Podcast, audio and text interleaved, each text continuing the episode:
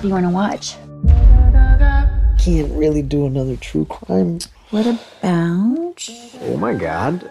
She even has your hair. The first question any platform is going to ask is what's the hook? Is that Selma Hayek?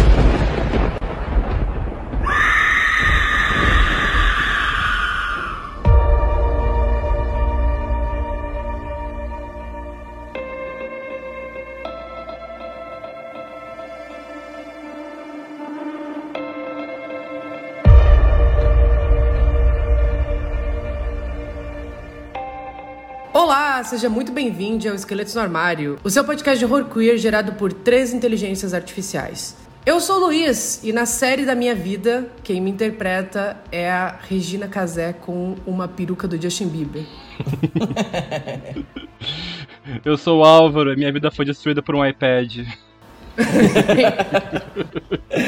E eu sou o João e eu não sou uma garota, nem ainda uma lobisomem. E hoje a gente volta para falar dela. Dela mesma, a grande série que iniciou revoluções e faculdades mentais ao mostrar que celulares são ruins, a série que te disse para ir pisar na grama e pegar um pouco de sol, a série que mostrou que lésbicas podem ser felizes no pós-vida artificial, a série em que um homem transou com um porco e agora a série em que a Annie Murphy cagou numa igreja. Ela voltou. A mais temida de todas, está no ar o especial do esqueleto de Black Mirror. It's uh, page 39, paragraph A. Specifically covers any acts or behaviors Joan may exhibit up to, including, and beyond defecation. Beyond defecation? Beyond, that's what it says.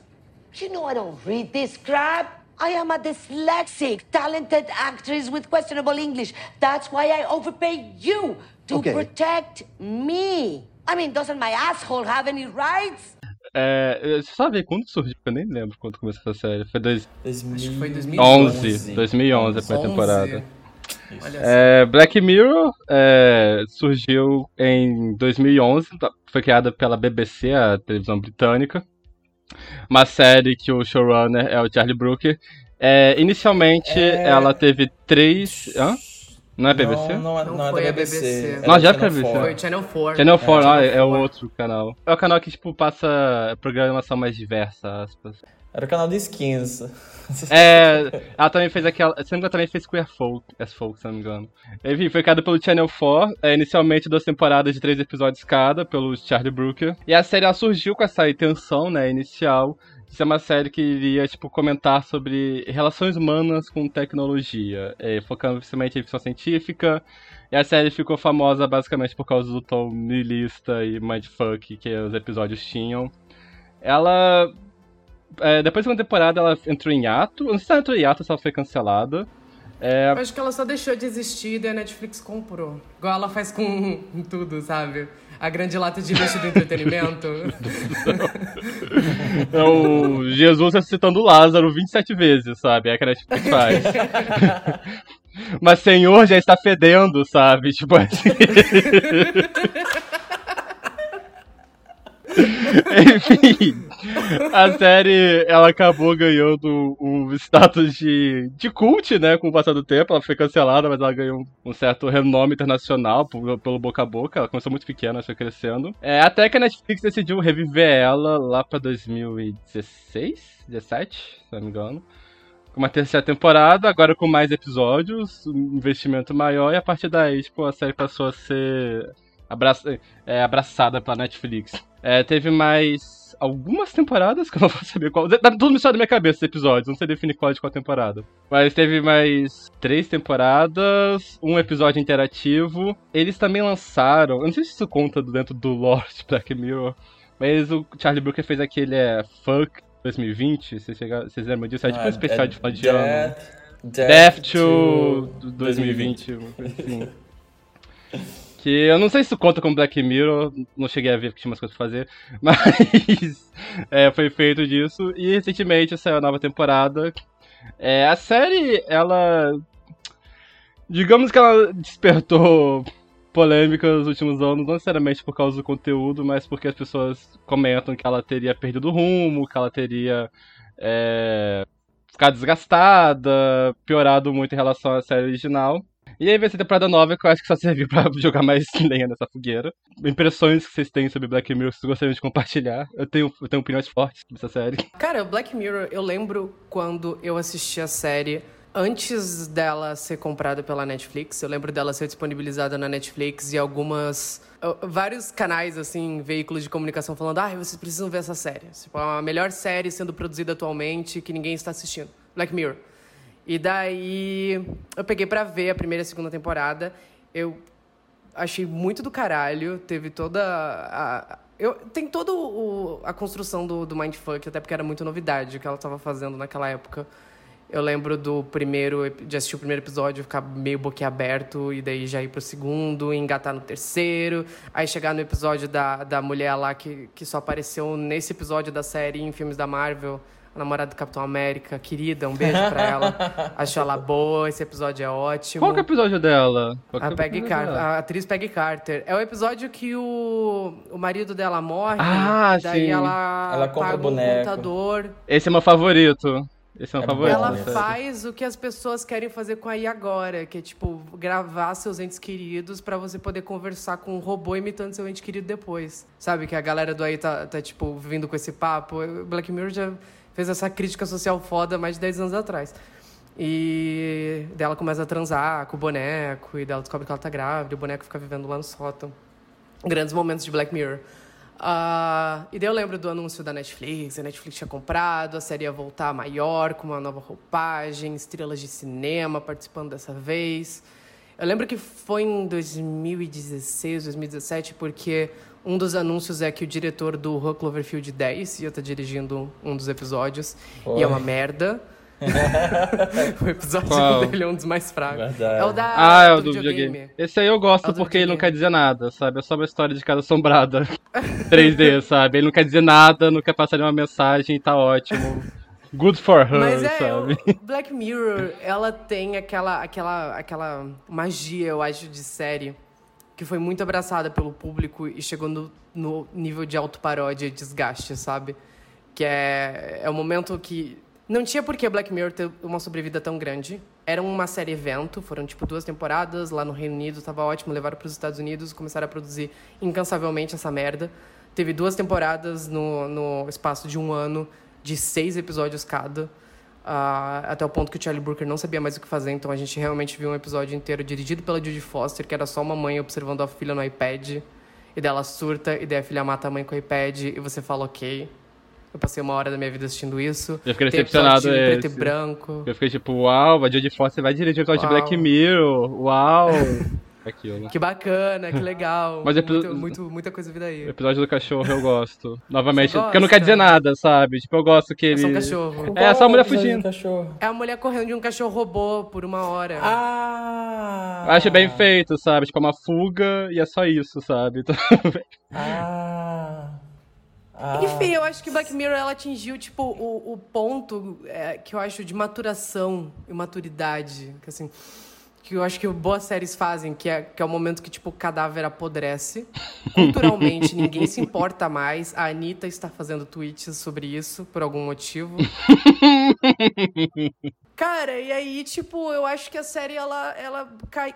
O Charlie Brooker, ele cagou muito, assim, porque ele chegou no ponto em que...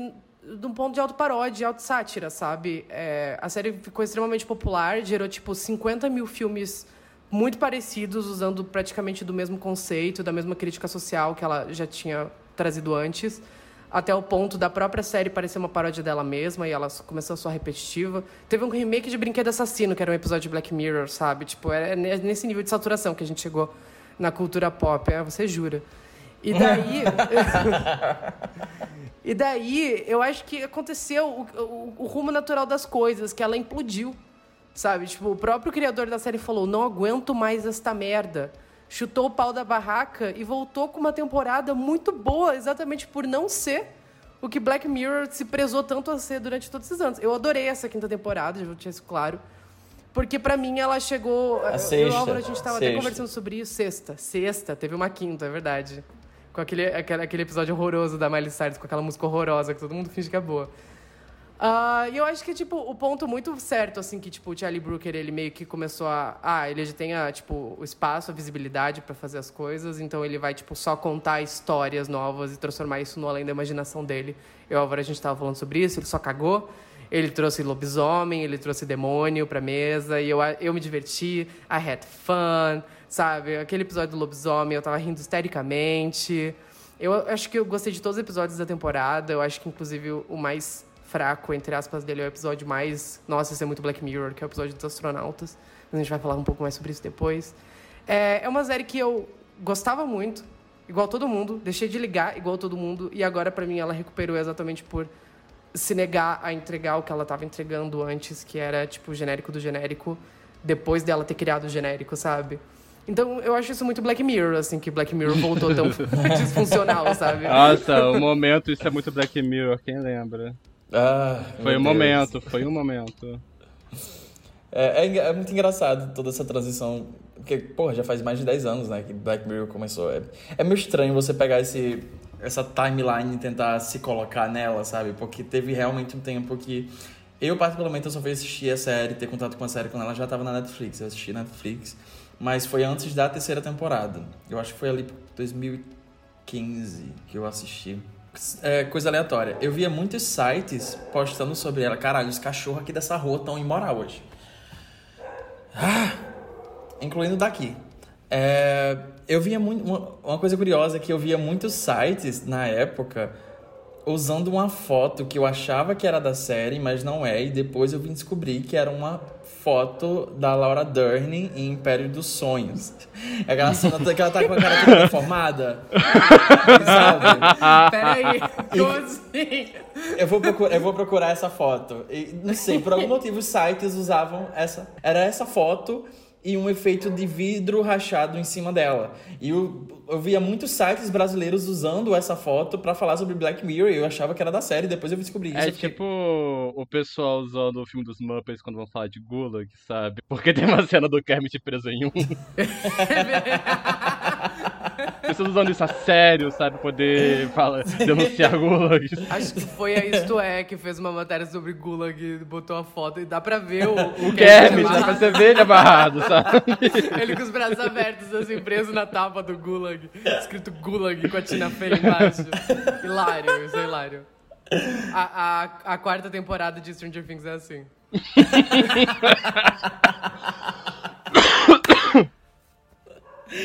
Mas, mas enfim, eu tive uma experiência similar com um dos meninos, assim, de assistir as, as duas primeiras temporadas e era uma sensação muito. Quem, quem viveu, viveu, sabe? Era, tipo, era uma sensação muito única ali de você estar assistindo uma coisa completamente diferente, sabe? Nova, era, era muito refrescante. Refresca, era muito refrescante. era tipo, soava novo e, e diferente de tudo que havia saindo assim na, na época. Ah, e daí, sei lá, o capitalismo fez seu efeito, sabe? Quando ficou mais popularizado, perdeu um pouco o ponto e depois perdeu muito ponto e eu acho, eu acho muito legal que essa sexta temporada ela venha abertamente com esse tom de autoparódia. Perdeu a linha, sabe? Perdeu a linha. sabe? Perdemos o ponto, nível. esse é o ponto. Baixou o nível. Aquele, aquele meme, sabe? Baixou o nível. Que eu não sei nem quem é que tá naquele meme. Eu também não, eu só compartilho. Baixou o nível. Mas A série essa- veio muito assim, eu estou tão cansada quanto vocês. Vamos assistir um episódio aqui de lobisomem. E o Charlie, Sabe? o, o Charlie Brooker, ele é um bom satirista, sabe? Tipo, não apenas pro Black Mirror, você pega outros trabalhos dele. É, Esses especiais do Death to 2020 e 2021 na Netflix, não, eles não são bons. A única coisa boa dele é a Lisa Kudrow fazendo uma, uma política conservadora. É muito boa toda essa esquete dela. Que é ela se especializou muito boa. nisso, aparentemente, né? o typecasting da gata. Ah, mas uma coisa excelente que o Charlie Brooker trabalhou nesse meio tempo do Black Mirror foi o Philomena Kunk, é o Kunk on Earth e as outras séries da, da personagem Philomena Kunk, que é uma Concan paródia. Breeden. Con- é, tem o Cancan Covid. É? O- tu viu já o Cancan Covid? Que ela Não. gravou inteiro de casa? Não. Ela tá, tipo, entrevistando um epidemiologista e ela começa a comer um, um sanduíche no meio da entrevista. Eu vou procurar. Eu assisti só o on É muito escroto. É, é- é excelente, assim, é hilário, é uma das melhores coisas que eu assisti ultimamente. Tem na Netflix, inclusive, é, é uma dicona, assim, pra se vocês quiserem assistir. É uma série que o Charlie Brooker, ela criou, ele criou. Uh, que é uma personagem que ele criou também, tem outros projetos, como a gente estava falando. Uh, só que essa série específica, é on Earth, foi lançada aqui na Netflix com O Mundo Segundo Filomena Kank, eu acho uma coisa assim, uh, o título brasileiro. E essa série, ela vai seguir essa personagem, que é a Filomena Kank, que é uma personagem fictícia que eles criaram para parodiar é, documentários sobre história, que geralmente tem aquele apresentador que ele vai passeando e falando com é, com especialistas, ele vai nos locais, é tudo aquele efeito o muito cenário dramático. é igual os do History, sabe? Tipo, mesmo Isso, fundo, isso. Só que é muito idiota, sabe? A energia é Igual os tipo... documentários do History, sabe? Sim. eu, eu adoro que a energia da Filomena Khan, que é uma coisa meio blogueirinha, vai fazer um documentário de história, sabe? Mas aí ele. O, Charlie Brooker, tudo isso pra falar. O Charlie Brooker ele é um satirista muito bom. Ele é muito afiado. Ah, quando ele quer e quando tem possibilidade pra ele ser afiado, sabe? Eu acho que em todo esse, esse período de Black Mirror dentro da Netflix tem alguns episódios que são ok, alguns que são bons, assim. Ah, no geral, a série ela não consegue revigorar um pouco aqui- aquela sensação da- das duas primeiras temporadas. É, mas eu acho que aqui na sexta temporada é a primeira vez que eu sinto algo muito puro, talvez, sabe? Tipo, uma sensação muito pura dele como criador nesses episódios. Soa diferente, soa diferente de Black Mirror e é a melhor coisa que poderia ter acontecido nessa série a esse ponto, sabe? É, é, um, é um tom que eu não tava esperando da série. Eu tenho algumas alguns conflitos em relação a isso. No geral, eu gosto dessa, de- dele ter abraçado essa ideia da paródia da própria série. Ah, mas, enfim. Vamos falar sobre a sexta temporada. Vamos começar a falar sobre os eu episódios. quero- agora é eu que quero falar sobre Black Mirror. Por Vai lá, quê? joga. Não, a gente é a mesma Spoilerzinho. experiência com vocês, eu era muito obcecado com a série quando descobri ela. Eu não lembro se não tinha Netflix ou eu não sabia que tinha, porque eu lembro que eu assisti no site pirata daqueles que parece que vai pegar vídeo a qualquer momento, eu vi por lá pela primeira vez. É, eu lembro que eu tinha ficado meio obcecado porque eu gostava muito de científica e eu não lembrava de naquele momento ter algo na televisão parecido com aquilo. É, fiquei muito animado com essa terceira temporada, fui assistir, fiquei meio mixed feelings é, em relação a ela, vi outras temporadas. E hoje, tipo, com distanciamento, olho pra trás e eu vejo que eu acho que nem as primeiras temporadas de Black Mirror necessariamente muito boas. Porque eu acho muito. Eu acho que ele não usa é, tecnologia de uma forma tão interessante assim. E eu acho muito moralista as primeiras temporadas, sabe? Tipo, eu gosto do episódio do porco, do primeiro episódio do, do primeiro-ministro. É, mas o segundo episódio, que é tipo, basicamente um- uma redação de ensino médio, de tipo, como o mundo é ruim, o pessoal pedalando no futuro e você não pode ter nada, e tem propaganda na cabeça o tempo todo. E a pior coisa que pode acontecer pra uma mulher é trabalho sexual, uma coisa assim. E o, e o segundo e o terceiro episódio, que é aquele do corno lá, que fica gravando tudo. E que- todo mundo ama esse episódio, não sei porquê. Esse episódio é insuportável desde a primeira vez que eu vi. Ah, eu gosto desse, é bom. Que o cara fica, tipo, revivendo, revivendo. Eu lembro- esse episódio inteiro eu fico, cara, vai pra sua esposa. Para com essa porra. Acho um saco esse episódio inteiro. E, tipo, o cara, o, filme, episódio inteiro é ele sendo grosso com as pessoas e sendo alcoólatra. Eu fico, tipo, por que eu tenho que me importar com você? Sabe? Bom pra ela. Que bom que ela te chifrou, sabe? E eu lembro que na época era toda uma questão, tipo assim, não, porque a internet, a tecnologia está tirando confiança das pessoas. Bicho, olha esse filho da puta, sabe? Ele, ele pensa a idade da perna e que eles confiadas de qualquer forma, sabe? Eu já conheci pessoas patologicamente ciumentas, sabe? Que lá não é nada. Enfim, eu acho aquele episódio horrível, eu acho um saco aquele episódio. Que bom que a Dr. Who chifrou ele, bom pra ela, foi ver a vida dela feliz em algum outro canto. sabe? Tem um detalhe que eu gosto desse episódio. Que bom que a Dr. Who chifrou ela. É. é o detalhe que eu gosto desse episódio é que eles insinuam. Tem uma, tem uma personagem que ela não tem, né? Tipo, que eles eles chamam de grão. É Um chip que eles colocam aqui, conseguem gravar tudo que vê. É, e ela fala que ela foi roubada, disse um cara, tipo, rasgou e roubou dela.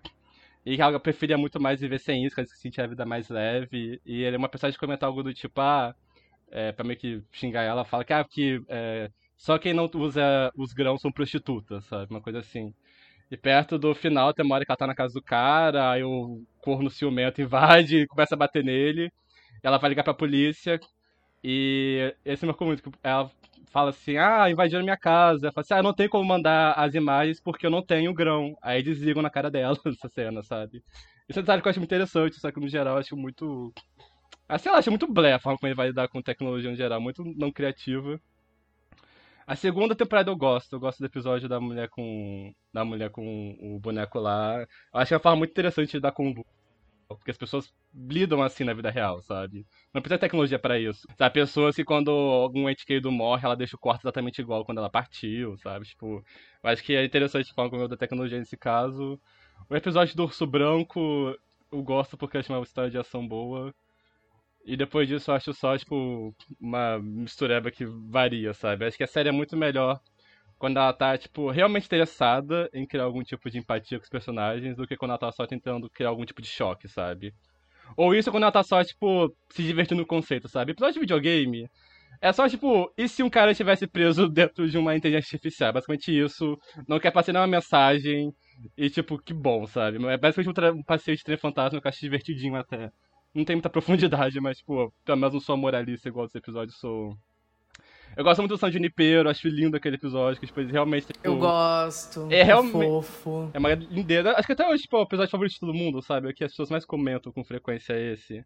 Porque acho que ele realmente pensa, tipo, tá, é, como tecnologia pode influenciar a nossa vida, e, tipo, não só usar ela como metáfora para coisas que já existem, sabe? Tipo, como a tecnologia como possibilidade, tanto positivo quanto negativo. E esse episódio acho que explora isso melhor que vários outros. Aquele episódio do Hang the DJ, que é o episódio do do app de namoro. Acho que é bonitinho também esse quesito. O episódio lá da, do cachorro, que acho que só quis fazer episódio de perseguição, que bom, sabe? Esperava tanto coisas novas. Que eu, acho eu gosto da Bryce Dallas Howard. Era isso que eu ia falar. É, esse aí. Dele. Esse é um, eu lembro que é uma entrevista que ele fez, que ele falou que. Porque o cara que dirigiu esse episódio é mesmo do Orgulho e Preconceito, se eu não me engano. É o. Não sei se é o nome dele. É um dia. É, esse mesmo. E lembro que ele falou que, ah, que foi ele que deu o tom do episódio, essa estética toda de rosa e tudo mais, era coisa dele, porque o episódio, no roteiro é um tom diferente. E eu gosto desse episódio justamente porque, sempre pra pensar, tipo, o roteiro pode ser muito aquela tirinha boomer, sabe? De tipo, crianças não veem a luz do sol, kkk, like especial. E aí transforma isso meio que numa paródia disso, quase, sabe? Parece um deboche esse episódio inteiro. Eu acho que edição de paródia funciona muito bem esse episódio por causa disso. Mas... E a Bryce Dallas Howard tá ótima. Ela tá, tipo, coringada Tem... total ali, eu adoro ela isso. Ela tá hilária. Eu amo, eu amo a catarse final desse episódio, que é, tipo, ela e o outro cara só se permitindo xingar um ao outro. Ela tá ótima, é uma das melhores performances da carreira dela. Eu adoro quando ela invade o casamento e ela tá com o vestido de pelúcia, tá toda surtada. Aí alguém tenta chegar perto dela, só puxa a faca e fala: Se você chegar perto de mim, eu arranco a cabeça desse boneco e enfio no meu cu. e ela fala isso no microfone, tipo, a palavra ass ecoa, sabe? Diva, cara. Eu ficava voltando diva. esse trecho que eu achava hilário. Eu me sentia igual. Eu lembro que eu assisti esse episódio pensando, nossa, ela é igual eu, sabe? Ela, tipo, desesperada por atenção. Como a cena do elevador que ela, tipo, dá uma nota boa pra mulher, a mulher não dá uma nota boa pra ela, ela fica, tipo. Fiz, sabe? Eu perguntei do tempo pra ela. Eu gosto muito desse episódio. Eu, eu acho que esse é um dos meus favoritos da série. E é, um, é o tipo de episódio que a galera meio que voltou a odiar. Tipo, na época todo mundo gostou. E daí todo, todo mundo odeia. Só que eu gosto muito desse episódio justamente por causa disso, porque no final das contas não tem. Eh, ele não, não tenta fazer um castiguinho final pra personagem, sabe? Pelo contrário, é... depois de tanta desgraça, soa catártico, sabe? Ela simplesmente, tipo, ai, desisto, sabe? Tipo, é muito. É foda-se. Eu gosto, eu acho bonitinho. Eu acho que foi talvez uma das primeiras coisas uh, que soaram diferente, assim, nessa, nessa pós. Sim. Nessa nova Porque fase. A série de, de Black tinha essa coisa muito. A estética era muito densa, tipo, todo mundo tá acinzentado. É uma coisa que eu parei, tipo, também, os episódios da série britânica são bem mais sexuais do que os americanos. Não sei se vocês já repararam isso também, tipo, sexo era algo mais presente na, nas motivações e na série no geral, se perdeu um pouco. Mas, tipo, nossa, mas pra isso tem também aquele episódio. pra cada episódio bom, tem episódio tipo aquele É o Jazz na, da Nação. Que é o episódio que envelheceu super mal, que é aquele das abelhas. Da, vocês lembram das desse? abelhas. Que é tipo, basicamente o plot é dando deu na sua cara falando, você aí. Você aí que está chamou de aquele olho de vaca no Twitter. Você, você é pior que um assassino, sabia disso? Porque você está contribuindo com a cultura de ódio na internet. É esse episódio o tom inteiro, sabe? E hoje em dia, A gente sabe que a internet é domada de nazistas, sabe? Tipo, eu não acho que se isso fosse algo real, as vítimas seriam, tipo, pessoas escrotas, sabe? Tipo, ainda mais que a gente vê que quem costuma é, usar esses meios de internet pra poder, tipo, atacar são justamente grupos supremacistas ou pessoas de conservadores que estão usando pra atacar minorias, sabe? O episódio todo é um, é um tom meio tipo, você aí que é uma pessoa de bem, você aí que tá na internet acha a pessoa muito boa, você xingar a, a, sei lá, a vaca lá que falou mal de, de alguém na internet, você é pior que ela, sabia? Você, você está contribuindo sabe, pro genocídio, porque o termina com genocídio ocasionalmente, sabe? Basicamente. Você, você aí no Twitter que tá chamando a Anitta de porca, sabe? É, Você. sabe, uma coisa meio assim. tipo, eu queria que fosse uma paródia, tipo, sei lá, de repente virar um episódio sobre, tipo, os piores gays da internet num fandom brigando, tentando matar de pop um do outro. Acho que seria uma coisa pra mais divertida a história. Você, você que falou da peruca da Rede Panetier. Mas vocês lembram, tipo, a primeira vítima é, tipo, uma mulher que ela escreveu um texto pro jornal debochando de uma deficiente física que cometeu suicídio, sabe? Tipo, ela faz isso, todo mundo odeia ela, aí ela morre, aí depois disso o Kanye West morre. Era basicamente o Kanye West aquele personagem. Era tipo era um rapper é, extremamente tipo polêmico que humilha uma criança ao vivo. E aí ele morre. E, tipo, fica tipo, meu Deus do céu. Os cancelados estão morrendo. E tipo, o pastor tem esse tem essa tom, só que, tipo, cara, pelo, amor de Deus, sabe? É 2023. Isso não envelheceu bem, sabe, no geral. Tem muito esse tom, tipo, moralista do na cara, que às vezes acho muito raso.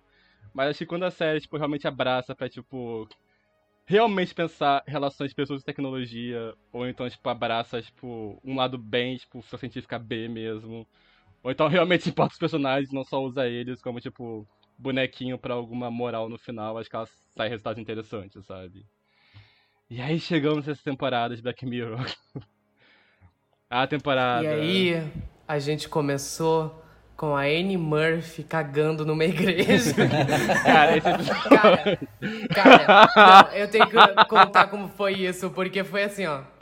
Saiu a temporada nova e, e tipo. Só se falava em outra coisa. As, só se falava em outra coisa, e até aos poucos as pessoas começaram a falar. E o Thiago Gelli, nosso querido amigo, citado constantemente no programa, falou: Black Mirror está fazendo televisão gay com um print da Kate Blanchett. E eu falei, o quê? Aí eu dei play. Você caiu na episódio. armadilha dos gays da série. Então. Eu caí na armadilha dos gays. Eu, eu, inclusive, eu perdi a reação de aparecer a Kate Blanchett, eu queria ter, tipo, a reação pura, sabe? De Kate Blanchett, sabe? vocês tiveram isso? Eu não sei se vocês tiveram, se já estavam sabendo. Você falou pra gente no grupo. É verdade. Tá bom. E daí, tipo, ninguém tava... Ninguém tava, tipo, ah, ligando, sabe? E daí um dia a gente tava se preparando pro episódio do Greg Araki. Tava, o João tava vendo do Generation, acho, e daí, tipo, eu tinha dado play no, no episódio de Black Mirror porque eu queria ver por causa da Annie Murphy da Selma Hayek. Eu sabia que era o episódio da Annie Murphy da Selma Hayek. Uh, inclusive, eu amo que esse episódio reconhece Annie Murphy como estrela. Ele, reconhece, ele fala. Annie Murphy é uma estrela reconhecível. Annie Murphy conseguiria entrar em qualquer no prédio. universo de fantasia, pode tudo, não é mesmo? a vencedora é ficção do Emily científica, Murphy, ficção especulativa. Estrela, ela. Estão especulando que ela é uma "Ai, estrela. Eu posso entrar em qualquer prédio, eu sou a Annie Murphy, sabe? Ela, imagina ela falando isso na vida real. Mas enfim, eu gosto da Annie Murphy, eu gosto muito dela. E eu queria ver ela em alguma coisa que prestasse. O que, que ela Depois fez? de Schitt's Creek. Ela fez Schitt's Creek. Ah, ela tá numa série horrorosa do Showtime que ninguém vê. É aquela Kevin Can Wait. É, não, é Kevin Can Fuck Yourself. É, Kev- essa é, é, ruim, Kevin Can eu Wait assisti era a outra primeira coisa. temporada. Kevin Can Wait era a série que é o título de Kevin Can Fuck Yourself tá parodiando. Porra, esses cachorros. Caralho. Os cachorros robô da série, sabe? Porra. E daí eu tava, tipo, eu botei ali o episódio pra ver, porque assim, ah, o episódio da Annie Murphy, daí começou, e daí quando começou a trama acontecer de verdade, eu entendi sobre o que que era essa porra. Eu achei tão divertido. A ideia, tipo, é, é muito um episódio de além da imaginação. É o que a gente tava falando. Tipo, ele vai muito mais pra ficção especulativa. Eu tava falando pro Álvaro que eu sinto uma pegada muito de é, terror pulp nessa temporada também, sabe? Ela abraça meio que a tosqueira e ela vai pra tosqueira. E ela tem um quê de história de terror dos anos 60 e algumas coisas. E quando vai pra essa coisa, tipo, imagina, você ligar a televisão e você começar a assistir uma série adaptando a sua vida do seu dia inteiro, assim. Eu achei isso muito divertido. E ao decorrer da tá lá a Selma Hayek fazendo a versão piorada da Annie Murphy, ela falando, não, mas não foi assim, não foi assim. E depois ela descobrindo que é por causa dos termos de contrato, que ela não leu os termos. Eu tava achando uma brincadeira toda muito divertida. Uh, e daí a gente chega na cena do cocô na igreja, que pra mim é hilário, é histérico. Nessa cena eu tava dissociando. É, eu tava, eu tava dissociando. Ela, ela, ela, se cagando e ela gritando: tira as crianças! Tira as crianças!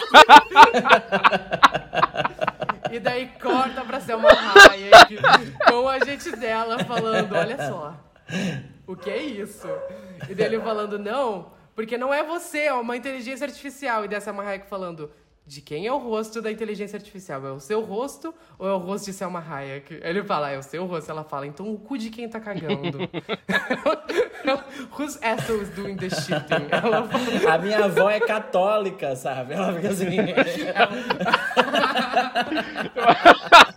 numa igreja, numa Eu igreja. adoro que depois ela fala algo do tipo... They told me it was a prestige show. ela falando assim, ela falando assim, eu sou. Ele falou, não, porque você não leu o contrato. E ela falou, eu sou uma atriz talentosa, mas disléxica, com inglês duvidoso.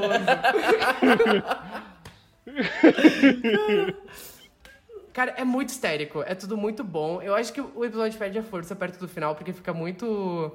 Mas eu não sei, essa é uma Hayek num jumpsuit amarelo invadindo um prédio, sabe? Eles brincando ali de, de invasão. Eu queria que o episódio fosse mais longe nas interações, porque eu acho que as duas estão muito bem. A Selma Hayek tá muito engraçada, ela tá atuando num nível muito camp, assim, de, de autoparódia, sabe? Eu gosto muito da Annie Murphy. E eu acho que a Annie Murphy, tipo, a Selma Hayek tá muito engraçada, mas a Annie Murphy tá muito bem. Ela tá muito bem. Eu acho que as duas estão muito bem juntas. Eu queria. Eu acho que é uma pena ter que o episódio não aproveita tanto as duas juntas, porque eu acho que elas formam uma força. Quando elas estão em tela, o, episódio... o final do episódio é meio meia bomba. Mas tem Michael Cera fazendo cameo, sabe? Então fica tudo certo. Do, do gay inteligência artificial falando Sayonara Queen.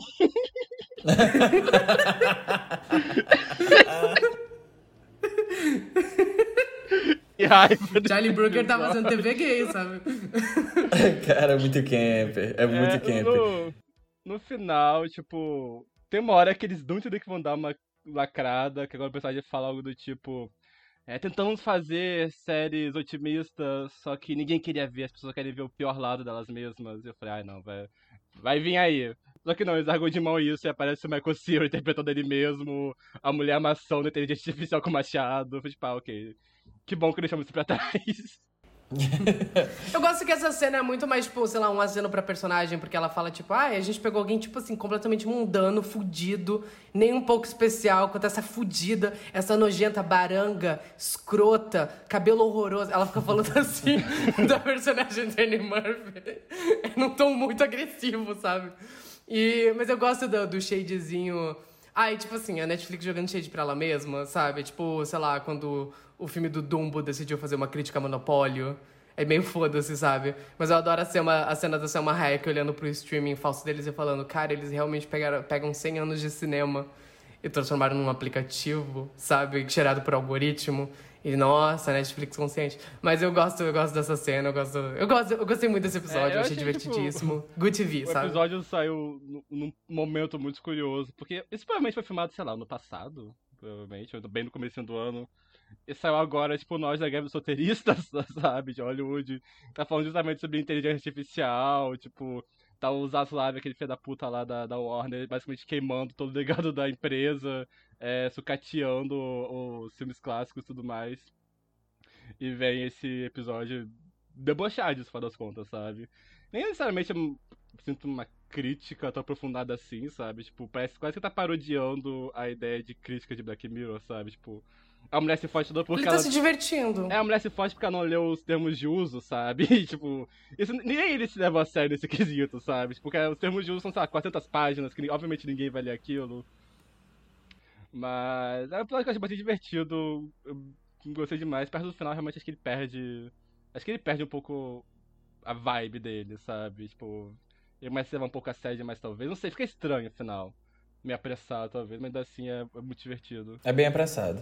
Eu acho ainda interessante essa, essa temporada apresentar o conceito do, do Netflix falso, é, Streamberry, né? É, porque permite muito o Charlie Brooker sair do, dessa zona de conforto que já tinha virado uma zona de desconforto. é, então é uma coisa meio Riverdale, sabe? Sexta temporada de Riverdale. Tipo, é, é outra coisa, é outra, é outra realidade, é um especial de Halloween, é uma, sabe? E daí eles conseguem, eles conseguiram fazer, tipo, coisas muito estúpidas e muito diferentes, como esse episódio, e sei o episódio lá da Maisie Day, que a gente vai falar mais. É... Mas é, é, eu acho que a, a Annie Murphy. A Annie Murphy, pra quem, quem não conhece a Annie Murphy, Annie Murphy, a vencedora do Emmy. Não, como assim? Ela é uma Annie estrela. Então, tem um momento do qual ela tá conversando com o Michael Cera, o Michael Cera fala algo do tipo, ah, não, porque você tem um rosto da Annie Murphy. Ela, que é Annie Murphy? Que é exatamente a reação que eu tive quando eu escutei isso. a vencedora do Emmy por Schitt's Creek. Enfim, ela era ótima em Schitt's Creek. Schitt's Creek, quem lembra? É a série mais pandemia do mundo, sabe? É a série que só existiu por um ano e ela teve seis temporadas, ela só assistiu por um ano. Enfim, grandes momentos. É, mas eu acho engraçado pegar esses conceitos de tipo. É o episódio que tá tipo, literalmente tirando onda com não a série, não apenas o streaming, mas o próprio público. E ele é muito estúpido. E ele trata o público como algo muito estúpido. Eu acho isso legal. Eu a piada, a própria piada, tipo, a Netflix está tirando sarro de si mesma, isso eu não colo muito. É, é uma coisa que não me desce tanto, sabe? É, mas eu gosto dessas brechinhas que o Charlie Brooker acha pra criar nessa personagem esses certos dilemas de tipo. Eu gosto que tem esse ponto da, no começo do episódio, a personagem vai pra terapia e daí ela tá falando com o terapeuta, tipo assim, ah, eu tô pronta para ser a protagonista da minha própria história, sabe?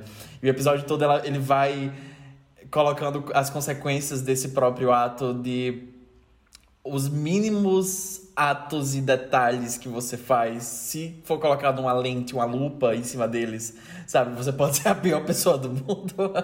eu fiquei, eu fiquei pensando isso, sabe? Quando eu tava assistindo. Eu fiquei pensando isso, tipo, caralho. se, se João Isófilo existisse, sabe? Você consegue imaginar a minha série, João Neto? É, Você consegue gata, imaginar a minha série? Gata! ah, The Office, sabe? A excelente série The Office. A minha seria Gia Diomão, fico em casa sem fazer nada, sabe? Você descascando batata por 15 minutos. Eu adoro o final que mostra as duas com a tornozeleira. Sobre o negócio da Kate Blanchett, o sustinho da, da Kate Blanchett, eu meio que sabia e não sabia ao mesmo tempo. Então eu diria que minha reação ainda foi genuína, eu dei um gritinho. Porque eu tinha visto um print no.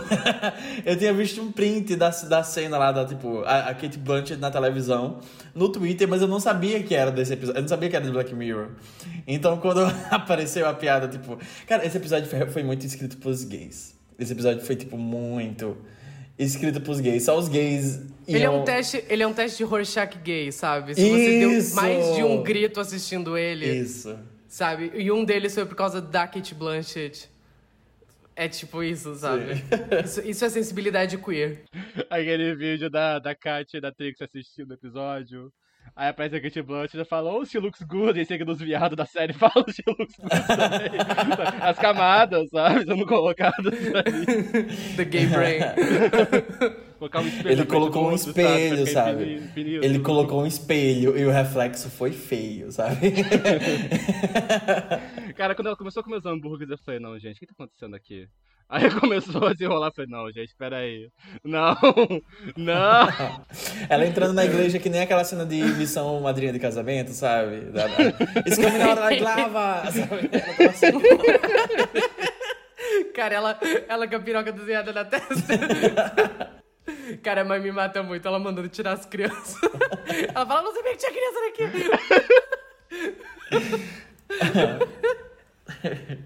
Ai, eu gosto de pensar que, tipo, dentro das camadas de universo dessa, que esse episódio propõe, E um deles foi a Kate Blanchett fazendo isso, sabe? Eu queria esse vídeo. Eu queria esse vídeo.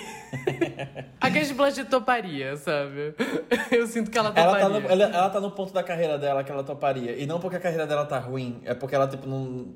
Ela tava, Ela não se ela tava dançando. Ela Ela, não não se se importa, sabe? Ela tava, ela tava dançando no palco do Glastonbury, sabe? Semana passada. ela não se importa mais. Trabalhar que é bom nada, né, filho? quaint little village, but for years, this Hannibal Lecter dude has been operating a death den at the heart of it. I mean, it's a story. It's an actual story. Are you serious? A, a, a, a true crime film about Ian Adair. We can pitch to production companies who will fund it. The mystery is how could someone do that shit? It's what the fuck? It's give me the details, and the details are so awful, it is irresistible. Sounds tacky. No, no, no, no, no, no. We won't let it be. It'll be a, a solid piece, well made, high end, and it's exploring the biggest topic life and death. O próximo episódio dessa temporada eu acho que talvez seja o meu favorito dessa temporada, que é o Lock Henry.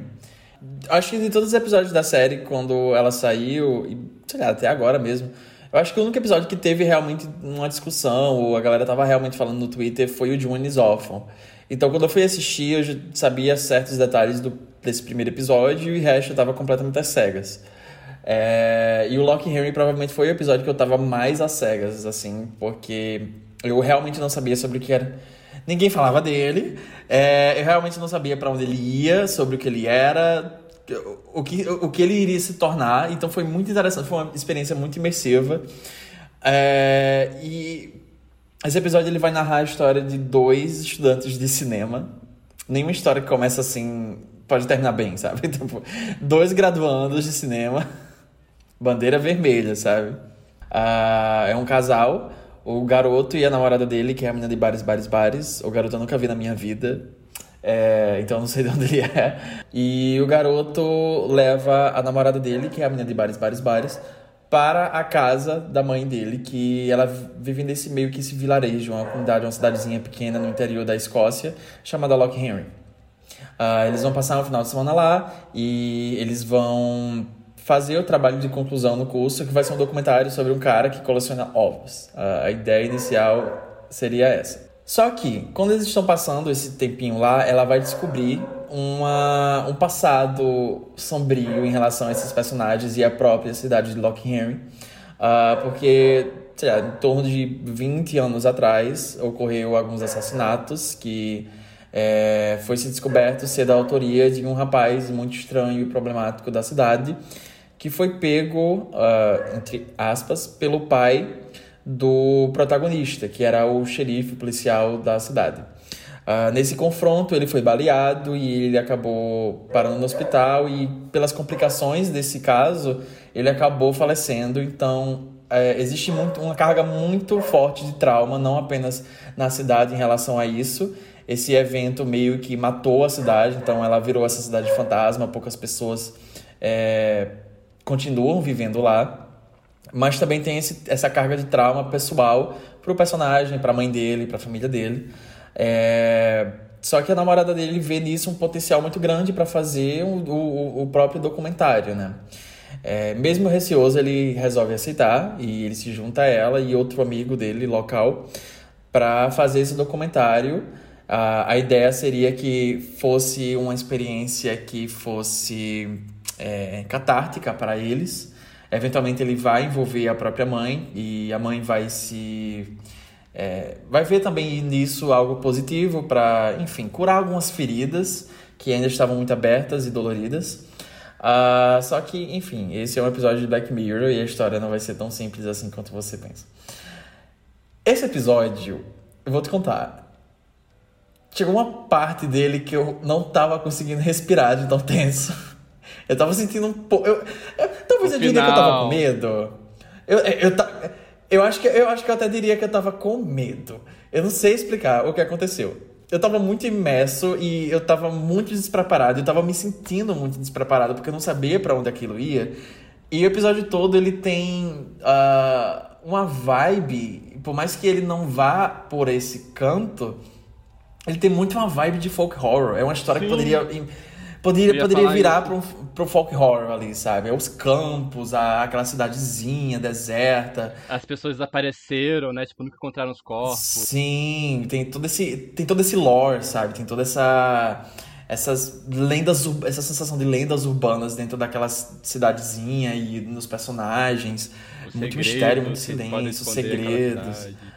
É muito curioso. Tem toda uma porção deles indo na casa do assassino e é, gravando as coisas. Eles acendem a luz negra e vê que tá todo respingado, assim, de provavelmente sangue e outros fluidos.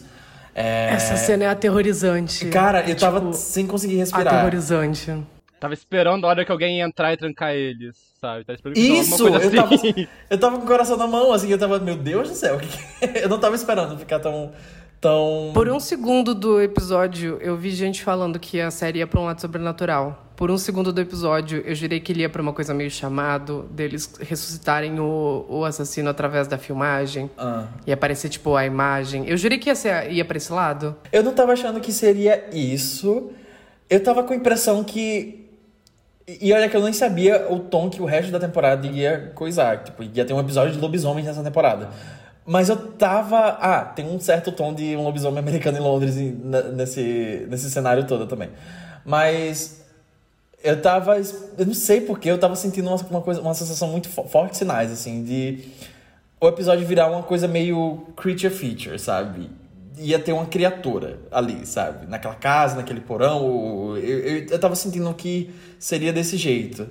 É, parte de mim ficou decepcionado porque eu acho que é uma premissa muito boa e que poderia ser isso. Mas outra parte não, porque eu gostei muito da resolução do episódio. É, é um puta soco no estômago. E eu não acho que nem seja ah, tão gratuito, sabe? Eu acho muito simples o que ele faz. Pode-se dizer talvez até um pouco previsível. Mas eu ainda acho que é forte é chocante sem soar tão gratuito. É... E, enfim, eu acho que esse, é- esse episódio é meu favorito justamente pela experiência e pela, pelo clima de terror mesmo, que eu não sentia há muito tempo, sei lá, numa série ou num, num episódio de uma antologia ou algo do tipo. É uma coisa que realmente eu não estava esperando. E foi uma puta experiência. Eu, eu adorei esse episódio. Esse episódio me pegou muito surpresa também. É, eu acho que ele é um, um excelente. É um episódio que. Ai, como é que eu posso falar? Ele é um episódio que já começa a dar sinais de que a Black Mirror vai aos poucos largando é, características que deixar marcante. Porque esse episódio, você pra, pra- olhar bem, tipo, ele não tem quase nada relacionado à tecnologia mesmo. Ponta, sabe? Tipo. Quer dizer, os personagens estão gravando, tem fitas de vídeo e tudo mais, só que, tipo, não é o cerne do episódio em geral. É, a série sempre lidou com tecnologia desde o primeiro episódio, é, não necessariamente bem sucedida em todas elas, mas sempre tá lá, sabe? Até o episódio do cachorro, quando tem nenhuma mensagem por trás, tipo, tem a, o robô e tudo mais, sabe? Esse aqui larga de mãos completamente. É, o máximo que pode dizer é que tá lidando com uma certa tendência contemporânea ligada muito a serviços de streaming, só que acho que até isso ele deixa bem pincelado. E pegou muito surpresa, é, primeiro porque eu tava sempre esperando que tenha algum twistzinho, tipo, sei lá, ai, é uma simulação, ai, se transformaram a casa num parque temático, alguma coisa assim, sabe?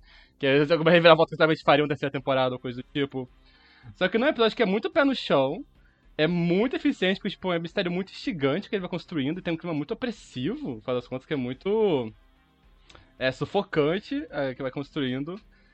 E eu acho que ele é um episódio que acho que melhor lida com o tema que ele quer ter, porque ele não soa professoral, ele não, tipo, tá é, sendo, verbalizando qual é a crítica dele. É, mas é um episódio que tá falando sobre true crime, e eu acho que isso de uma forma que eu acho muito interessante, que eu vi várias pessoas falando que é um episódio criticando true crime, condenando true crime, só que eu acho que ele vai um pouco mais nuance pra isso, sabe? Porque eu não acho que é necessariamente uma crítica, porque no final das contas, é, foi por causa disso que eles conseguiram resolver o mistério, sabe? Tipo, eles resolveram o que tá acontecendo por causa desse instinto de é, investigar o que tava acontecendo, né? Tipo, uma- um, parâmetro não tão, tipo. Um parâmetro que eu consigo pensar seria, por exemplo, o do caso Evandro, sabe? Que o podcast reacendeu várias questões relacionadas a isso. E as pessoas, as pessoas meio que foram escutar o lado das pessoas que tinham sido condenadas anteriormente, descobrindo que eram vítimas e tudo mais. Eu gostei porque tá dando essa ideia de que, ah, de que investigações podem, tipo, realmente abrir possibilidades pra, tipo, é, novas informações importantes aparecerem. Ele critica muito a ética de espe- espetáculo que se criou em torno disso, sabe? Tipo, eu acho muito interessante também, sabe?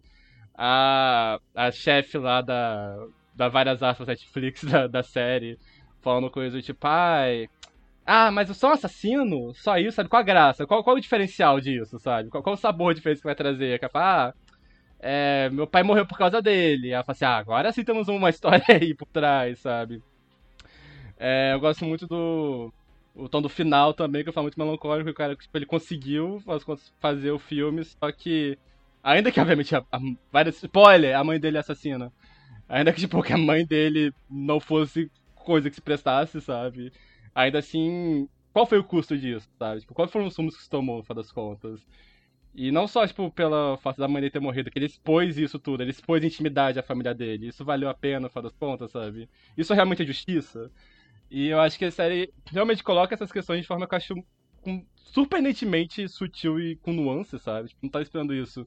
Foi um episódio que me agradou muito, sabe? Eu gostei muito desse. Eu concordo com tudo, eu me caguei inteiro. eu tava com o olho estralado olhando pra TV. E daí eu pensei, caralho, acabou, sabe, tipo, o choque final do episódio, assim, e daí eu fui olhar e faltava 10 minutos. É, eu não tinha gostado muito dos rumos quando aparece o trailerzinho falso, mas depois eu entendi o que a série queria fazer com isso ali depois, eu achei muito bom. 10 de 10, cara, parabéns. Charlie Brooker, você conseguiu. Seis anos depois, é, ainda está surpreendendo. A cena da ligação do amigo que mostra as pessoas fantasiadas da mãe dele dentro do bar, sabe? Eu fiquei, caralho, isso é tão Black Mirror, sabe? Foi, acho que isso foi, foi um episódio que, me, que arrancou uma, uma, uma sensação mais próxima dessa sensação. Isso é tão Black Mirror nesse, nessa temporada, assim. Total. I, off, o cara que faz o dono do Bé é muito putão. Um beijo, querido. Ele fez Game of Thrones. é, eu passei metade do episódio, tipo, eu e minha amiga, tipo, ele. Esse cara é muito gostoso, né? Deixa eu ficar assim, sabe? Tipo, eu fiquei, eu conheço ele, eu, fiquei, eu conheço ele. Daí na minha cabeça eu tirei a barba dele e eu percebi que ele era aquele cara de Game of Thrones, que eu esqueci o nome. É mas o ele tava filho ilegítimo do, de um dos reis, uma coisa assim. É, eu esqueci. Nossa, é- o- no, no original que ele fala igual o Agar o Terrível é melhor ainda, sabe? Extremamente. ah, eu queria que se eu tivesse visto esse episódio, porque certamente teria algum meme cena que a, que a mulher parece vestida de enfermeira com duas furadeiras na mão.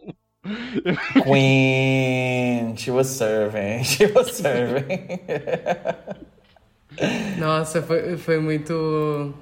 Ai, aquele corte todo é tão bom, dela olhando as fitas, e daí de repente quando começa. Bom. É muito amaldiçoado, é muito amaldiçoado. A gente fica falando de filmes com energia de creepypasta. Isso tem Isso energia tem de muita energia de creepypasta. creepypasta esse episódio Tem. inteiro, sabe? E a insinuação de que, tipo, todas aquelas fitas, é, fitas, aquelas fitas estão, tipo, mostrando coisas, tipo, horrendas pelas contas, sabe? Que é muito pior do que efetivamente mostrar, sabe? E eu gosto muito, por exemplo, da cena que eles vão é, pro, pro porão, porque eles estão sendo muito tenso, tem todo esse lance de que, ah, é, temos que espalhar, tipo, suco de limão pra poder brilhar na, na luz negra, pra poder dar um efeito, né? Porque só mostrar a desgraça é bastante, ela tem que ser, tipo, cinematográfica, né?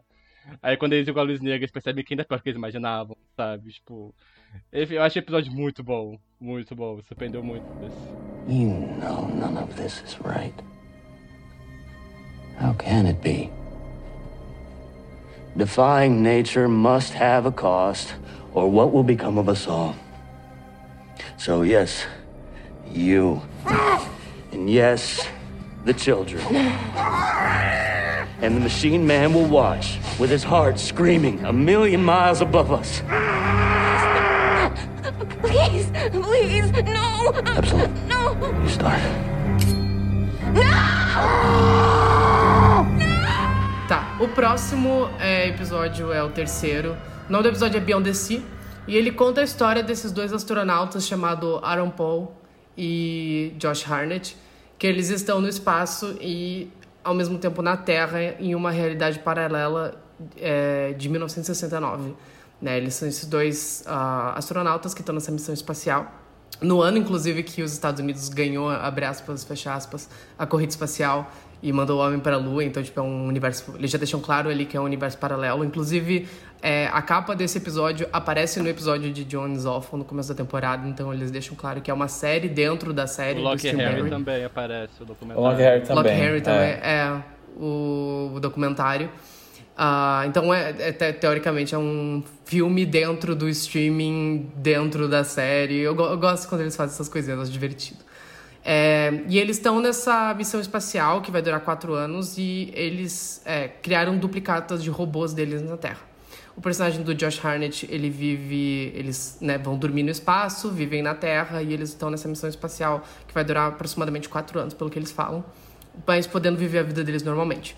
É, o personagem do Josh Harnett tem esposa, família e ele é uma celebridade, ele é conhecido por onde ele vai. E o do Aaron Paul é casado com a segunda irmã Mara, e eles moram numa cidadezinha pequena, num, numa fazenda ali, vivendo a, o Brokeback Mountain é, sem a parte gay deles. E daí, um dia, é, como estamos em 1969, num universo paralelo, inclusive eu queria dar é, um, um abraço pro Álvaro, que ele percebeu o que ia acontecer só prestando atenção nos livros que o personagem estava lendo. a gente tem uma inversão da história do assassinato da Sharon Tate e da família Manson. É, dessa vez eles matam esse astronauta com a desculpa de que não é uma realidade, não é uma vivência pura, digamos assim. Ele mata, eles destroem não apenas o robô, mas como eles matam a família dele também, pintam as paredes, igual eles fizeram com a Sharon Tate. Ah, muito, muito respeito à memória da Sharon Tate nos últimos anos, né, galera? E daí, é, voltamos pro espaço, o cara perdeu a réplica robô dele, ele tá completamente traumatizado por- pela pior experiência da vida dele, de volta na Terra, a segunda irmã Mara e Aaron Paul decidem dar o corpo dele para esse outro cara poder ter algum contato com a Terra e não ficar so, sozinho no espaço, completamente sozinho no espaço. É, nesse passo, ele se apaixona pela esposa do cara e começa esse é, vai, não vai, fode, não fode, de dois homens ocupando o mesmo corpo robô na Terra e Kate Mara sendo a mulher mais esposa mais frígida do mundo, assim. É, esse episódio, ele é bom, mas eu achei ele mais fraco da temporada. Talvez ele seja mais o episódio, nossa, isso é muito Black Mirror dessa temporada. E eu acho que eu não, eu não gosto muito do tom de cinismo que ele adota no final, porque eu acho muito simplório.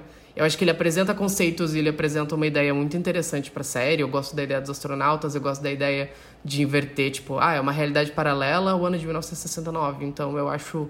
Eu gosto da, da- de trazer a- um pouco da, dessa coisa da família Manson, corrida espacial, é, inverter um pouco esses valores, até porque o Charlie Brooker deu uma entrevista recentemente, como perguntaram para ele sobre o, a série ter mudado tanto de tom, ele disse que ele sentiu que ele precisava mudar um pouco a série e ele decidiu parar de olhar um pouco para os medos do futuro e olhar mais para os medos do passado. Então, se vocês forem pensar nessa temporada como um todo, ele puxa muito medos do passado, né? Então, já que ele vai fazer essa história de ficção científica, eu gosto que ele traz, tipo, corrida espacial, é, assassinato de gente famosa, celebridades, submundo, cultos. E essa clássica história pulp fanzine de uma mulher é, entre dois homens que estão compartilhando o mesmo corpo. Eu não acho que essa, esse episódio vá tão longe quanto ele poderia ser. Eu acho ele muito simplório na execução dele. Eu acho que ele apresenta conceitos demais uh, pro que ele vai fazer depois. Mas eu acho eficiente, no geral. Eu não detestei tanto o final assim. Eu fiquei, nossa, caralho, que merda, hein? E daí eu pulei pro próximo, que é muito mais legal. Mas eu vou deixar os meninos falarem um pouco. O Álvaro tem fortes emoções, porque o Álvaro tava assim, puto Cara, no grupo que a gente tá. Ele tava, ele tava, nossa, que porcaria! Então eu vou deixar você falar. Não, ah, é porque eu tava gostando do episódio, eu tava com raiva por causa disso. É, o episódio tem uma, uma vibe que lembra muito as histórias do Ray Bradbury, sabe? Porque, tipo, o escritor do Fahrenheit 451, o Homem Ilustrado, até aparece no livro dele numa hora. Eu tava pensando, nossa, parece tanto Ray Bradbury e aparece o Homem Ilustrado lá. Falei, ah, entendi já. Mas, que as obras dele tem muito esse tom de que ele trabalha com ficção especulativa, ficção científica, só que toda ela tem essa coisa muito dessa é, uma melancolia muito específica. E principalmente ele lida muito com certo imaginário norte-americano. Só que o norte-americano. Uma coisa mais de subúrbio, sabe? Explicar. Me passa uma vibe que. Isso parece muito estranho. Me passa um pouco a vibe da música da Lana Del Rey, sabe? Aquela nostalgia dos anos 50, sabe? Essa coisa. meio- Jumpscare. É, sabe? Essa O nostalgia dela da, pros anos o 50. nome da Kate Mara é Lana, inclusive, nesse episódio. a thread wipe, sabe? Perfeito. Mas. É, os contos aí tem muita coisa, tipo, ele tá imaginando se imaginar muito norte-americano de vida de subúrbio, é, sei lá, pai levando o filho pra pescar, só que ao mesmo tempo ele tá lidando com robótica, com viagens a Marte, mais, sabe? Esse episódio tem muito essa vibe, sabe? Essa coisa meio melancólica, essa coisa ao mesmo tempo muito norte-americana, anos 60. Eu tava gostando porque tava achando muito sensível no geral. É, tem uma coisa que eu achei muito bonita na forma como esse episódio lida com toque, tipo, as pessoas personagens se tocam, sabe? Quando o cara recebe a pior notícia da vida dele, o outro nem sequer, tipo, abraça ele ou coisa do tipo. Então ele tá lá, literalmente no espaço, isolado de tudo, sabe? Não tem como estar mais isolado do que estar sozinho no espaço. E o momento que, tipo, ele desaba é quando ele entra no, no corpo robótico do cara e a esposa do cara abraça ele, começa a chorar e desabar, sabe? Os personagens, a forma que os personagens se tocam eu acho muito bonito no, no- episódio, sabe? O o Aaron Paul é um personagem muito fechado, ele não abraça nem a esposa dele, no momento mais emotivo ele nem beija ela, tipo, ele só abraça ela, que é o máximo que ele consegue fazer. E quando os personagens do Josh Harnett, tipo, ele é uma pessoa mais física, né? Tipo, ele tá lá, ele é com a esposa dele, aquela coisa sensual, da mão pra cá, mão pra lá, sabe? Enfim, eu tava achando bonito, tava achando, tipo, oh, nossa, que interessante tanto tomando, sabe? Empatia com os personagens, uau, que legal.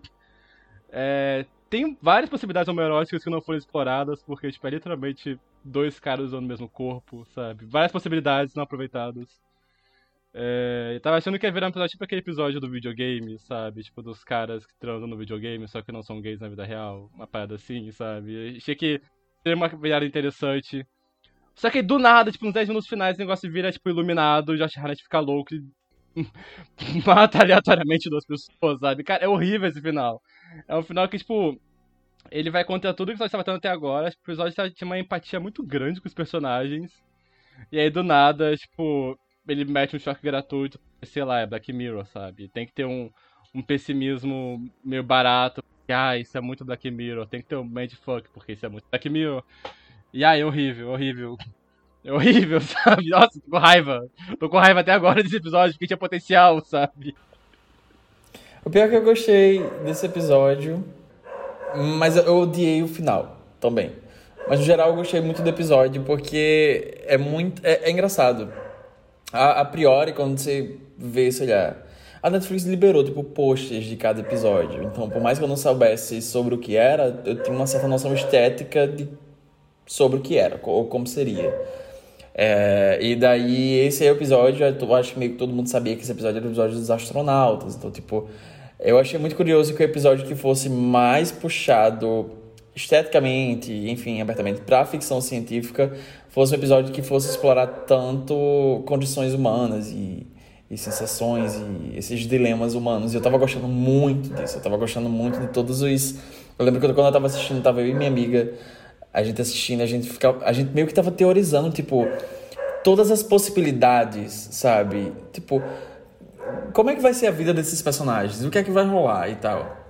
Eu imaginava que fosse ter um certo choque no final do episódio, mas eu imaginava que o choque fosse ser ah, que o Josh Hartnett fosse matar o, o Breaking Bad, assumir o corpo dele de certa forma é, e viver a vida dele por esses momentos ah, dentro do corpo dele com a mulher dele sem que ela soubesse. Eu imaginei que o episódio ia fo- fosse terminar nessa ambiguidade, assim, sabe? Tanto que tem uma cena antes disso ah, que ele é, o, o o Breaking Bad tá lá na cama, lá no dispositivo, né?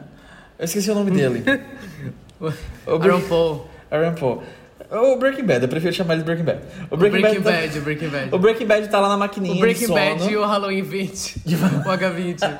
E o prova final. Ele tá E o muito. go- final. Caralho, o Josh Harden tá muito gostoso desse episódio. Puta que Ele pariu. tá, né? Maturou, maturou. Cara, que Homem absurdo. maduro. Homem maduro. Ah, mas é, eu imagino tem uma, tem uma cena lá pro final do episódio que o Josh Hartnett se aproxima da, da maquininha da cama lá que o Breaking Bad tá deitado, com a, o- a mente lá no, na terra, né?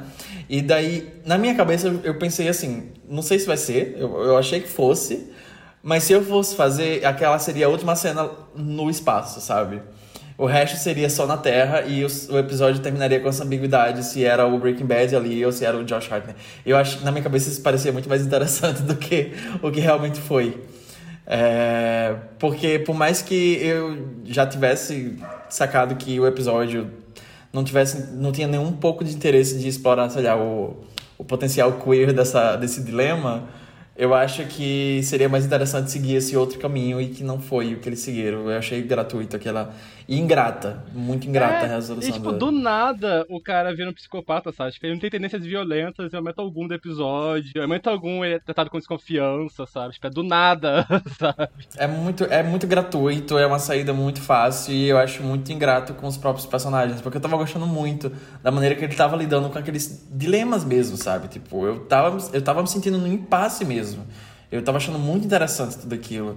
Eu acho que é uma pena que esse episódio, essa premissa tenha caído no, no- em Black Mirror, sabe? Porque eu acho que se fosse um filme, e essa porra tem quase a duração de um filme, tem uma hora e vinte, é longo, longo demais. É, se fosse um filme, eu acho que talvez teria sido explorado, não teria a pressão de ter esse choque final tão forte como, né, estando dentro de Black Mirror. É uma pena, mas no geral eu não odiei o episódio, eu gostei bastante, eu só odiei o final mesmo, assim. É, eu, esse episódio tem toda uma coisa de que ele tá, tipo, juntando várias questões dessa virada dos anos 60, sabe? Que é a viagem espacial, é, a questão da, da família Mensa, que eu ouvi dali no meio também. É, eles falam de hippies uma hora. é, e eu sinto que, essa, principalmente nessa época que é muito idealizada, essa ideia dessa vida familiar, num ambiente afastado, tipo, nessa coisa meio bem subúrbio e tudo mais. E foi justamente essa época também que começaram a discutir questões de amor livre, sabe? Aí pensei, ah, vai virar, tipo, por episódio, tipo, deles decidindo do afluência dos maridos, sabe, com o corpo do marido e tudo mais, sabe? Pensei nas possibilidades pra essa história. Tem várias pra isso, e se encaixando dentro da temática dele. Mas aí virou o, o arroz de festa de Black Mirror, sabe? Que é, tipo, tem que ter um Virou circo. Virou, Virou circo, circo. sabe? Ai, eu fico muito decepcionado com esse episódio, me dá raiva, não quero pensar mais nele. Não quero. Próximo! Lobisomem! Cara, essa, essa, essa pataquada. Bom demais! 10 de 10. 10 de 10. Is there a motel within crawling distance? Uh, the only place near here is the Cedarwood Retreat. That's really more like a rehab place. A rehab? Yeah, but for like rich hippie types, you know? É, é um episódio que basicamente todo mundo odiou da série, porque esse é o momento que o Charlie Brooker. Eu acho que ele tava querendo que a série fosse lançada logo e decidiu fazer esse episódio, sabe? O que eu respeito muito. é um episódio no qual tipo, a gente acompanha essa paparazzi, que é uma escrota, é, porque ela é uma paparazzi, é, que ela fica. Pela primeira vez ela se estética na vida dela, porque um cara se matou por culpa dela, decide que não vai ser mais paparazzi. Mas aí as contas estão chegando, então ela decide novamente abandonar a ética que ela teve por 5 segundos e voltar a esse ofício, que é que ela tem que que essa atriz, que é a Maisie Day, né, tipo, uma atriz que tá fazendo uma série jovem, que já tinha tido problemas com alcoolismo no passado, ela estava agindo de forma estranha no set, e um dia, quando ela estava voltando pra casa, basicamente desapareceu, ninguém nunca mais soube dela, então essa aparição todos atrás dela.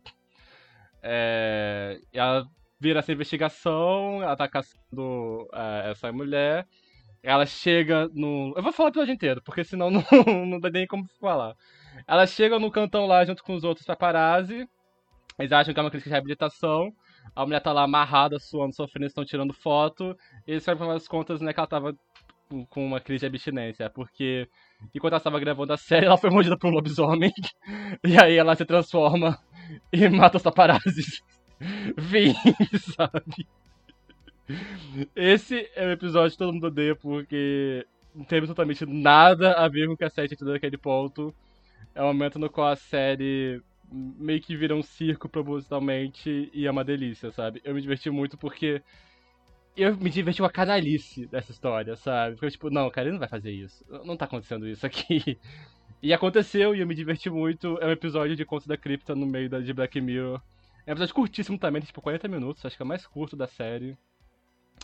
E é uma delícia, eu diverti muito com essa pataquada de lobisomem.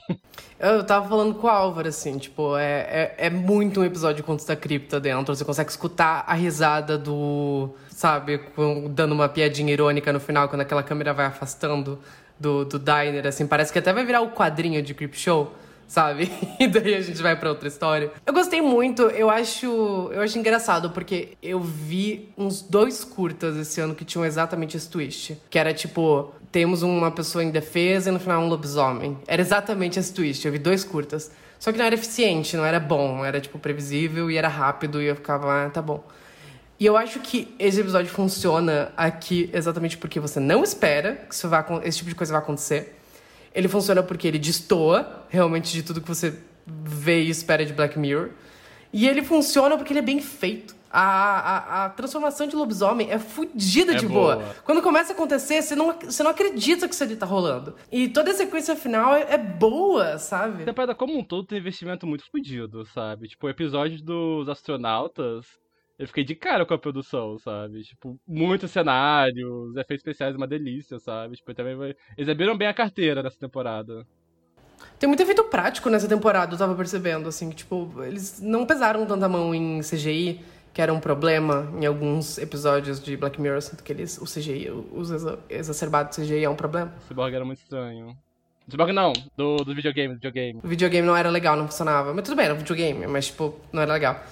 Ah, e eu, eu gosto desse episódio por causa disso. É, é uma besteira, é idiota, é um jumpscare que você fala, peraí, peraí. E daí vem o último episódio que é muito bom, e eu acho que esse é um excelente episódio de preparação, porque ele fala, olha só, a partir de agora foda-se, sabe? Daqui pra frente é outra série. RV veio, RV veio, a temporada de RV veio. Sim. E é perfeito, é perfeito por isso. Muito melhor ver isso do que mais um episódio de mãe assistindo filha no iPad, sabe? Muito melhor que ver isso do que episódio do. Ai, porque o Uber. Foda-se o Uber, sabe? Muito melhor. Eu quero, eu quero isso a partir de agora. Eu quero Contos da Cripta. Ninguém tá fazendo bem Contos da Cripta. Não, o Guilherme Doutor fez bem. Mas mais, mais. Esse tipo de série que a gente precisa. Historinhas de terror, sabe? Historinhas de terror com finalzinho irônico. Gostei, me diverti. E eu quero que o João Neto conte, porque eu consegui preservar ele do twist, porque ele pegou o spoiler. E eu preservei ele, eu salvei ele. Eu salvei ele do spoiler. Então, eu tinha visto fora de contexto um tweet ah, na minha timeline falando, ah, sei o que, o episódio do lobisomem de Black Mirror. E por algum motivo eu acho que o de Maze Day era o único que eu não tinha visto tantos detalhes das pessoas falando. E os outros eu meio que já sabia de alguns detalhes. No ponto que eu fui assistir, né, o quarto episódio do Maze Day, eu já tinha visto algu- algumas pessoas falando de outros detalhes. E esse era o único. Eu fiquei, hum, será que esse é o episódio do lobisomem? Eu comentei com o Luiz. Daí ele falou, não, o lobisomem é no último episódio, porque o demônio lá tem uma cena lá do lobisomem. E eu, tá bom, ok, sabe? Eu tava assistindo completamente despreparado. E essa aqui foi minha reação ao vivo enquanto eu tava assistindo. Eu gritando assim, é o lobisomem! É o lobisomem! This any better for you? I peered into your soul, and apparently this is a physical look you find appealing. So maybe you saw this recently and liked it. I mean, basically, we need to deliver three sacrifices by Mamus. Uh, that's Mayday to you, or else it's well, it's burning skies time. Essa temporada é extremamente feita pros gays, assim, porque, tipo, teve episódio com Annie Murphy Selma Hayek sendo queens fracassadas juntas. Teve episódio com uma MILF maluca, sabe? Episódio de terror bom, sabe? Um episódio da A24. Aí teve episódio de gostosos no espaço brigando. O que, assim, não é tão bom, mas gostosos no espaço, sabe? Eles tipo, dois deres. Eu nem comentei, mas o Aaron Paul tá muito bom nesse episódio também. Se eu fosse ele, eu usaria ele, Ele pra tá tentar bom. conseguir um M, sabe? É, ele tá bom, ele tá bom. O Josh Hartnett tá bom também. É, a Kate Mara, ela é fraquinha, né? Ah, ela é, tá já lá pode pra ser esposa, ela não tem muita coisa pra fazer naquele episódio, Ela- afinal das contas. Ô, Álvaro, misoginia que não. Ela tá lá pra ser, tipo assim, esposa marca registrada, sabe? Tipo, ela não tem personalidade ali. disso. Esposa.com, sabe? É, sabe? Ela não dá muito pra ela além daquilo, sabe? God, Goddamn Man Child, sabe? Ah, a música Sweet da Lana Del Rey, sabe? Mas, e daí tem o episódio de lobisomem, que, tipo, quer coisa mais gay do que isso? É a temporada pros gays. E daí eles consumaram essa como a temporada mais gay de Black Mirror como boa televisão gay. É, não só com um episódio com Selma Hayek num jumpsuit amarelo e Annie Murphy fazendo cocô numa igreja, é, mas fazendo um episódio de paródia dos anos 70 com o homem mais gostoso que já pisou na face da Terra, que é o cara que faz demônio nesse episódio. Eu, Álvaro, eu fiquei enlouquecido com esse homem. Eu fiquei enlouquecido. A primeira cena é que esse homem apareceu, sabe? Tipo, desvirou de demônio pra homem. E ele dá o sorri aquele sorriso, sabe? Eu, eu, eu cheguei a cair no chão, assim, tipo, minhas pernas. Eu caí do sofá. Tipo, meu corpo foi impulsionado pra frente em direção à televisão. E eu quebrei um dente, sabe? Eu fiquei muito, eu fiquei muito oriçado esse episódio inteiro. E esse episódio é bom, é um dos melhores episódios da série. É bom, é se divertindo com conceito, é se divertindo com estética. Eu gosto do que ele tem pra dizer, eu gosto do final irônico. O final irônico desse funciona. Eu gosto do, do desenvolvimento de personagem, eu acho um, um episódio muito empático. É, é isso que a gente tava falando, assim, tipo.